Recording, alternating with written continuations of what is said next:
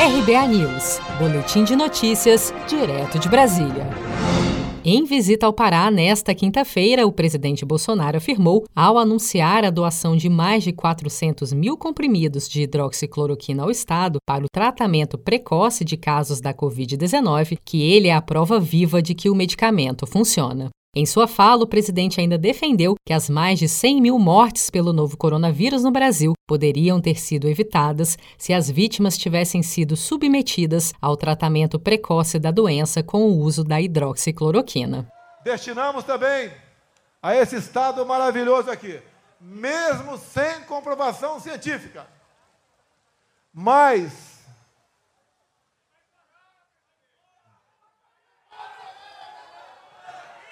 mais de 400 mil unidades de cloroquina para o tratamento precoce da população. Eu sou a prova viva que deu certo.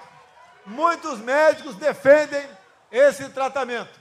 E sabemos que mais de 100 mil pessoas morreram no Brasil que, caso tivessem sido tratados lá atrás, com esse medicamento, poderiam essas vidas terem sido evitadas. Bolsonaro tem defendido o uso da hidroxicloroquina com o argumento de que o Conselho Federal de Medicina liberou os médicos para prescreverem o medicamento, desde que haja concordância por escrito por parte do paciente. Mas autoridades sanitárias, no entanto, como a Organização Mundial de Saúde, têm orientado países a suspender o seu uso por falta de comprovação científica da sua eficácia no tratamento da Covid-19. Durante a cerimônia de entrega da primeira etapa do projeto Belém Porto Futuro, na capital paraense, nesta quinta-feira, o presidente falou sobre o repasse de recursos ao Pará de compensação de impostos estaduais e municipais e anunciou ter pedido ao ministro da Infraestrutura, Tarcísio de Freitas, um estudo sobre a construção na região de uma ponte sobre o rio Xingu.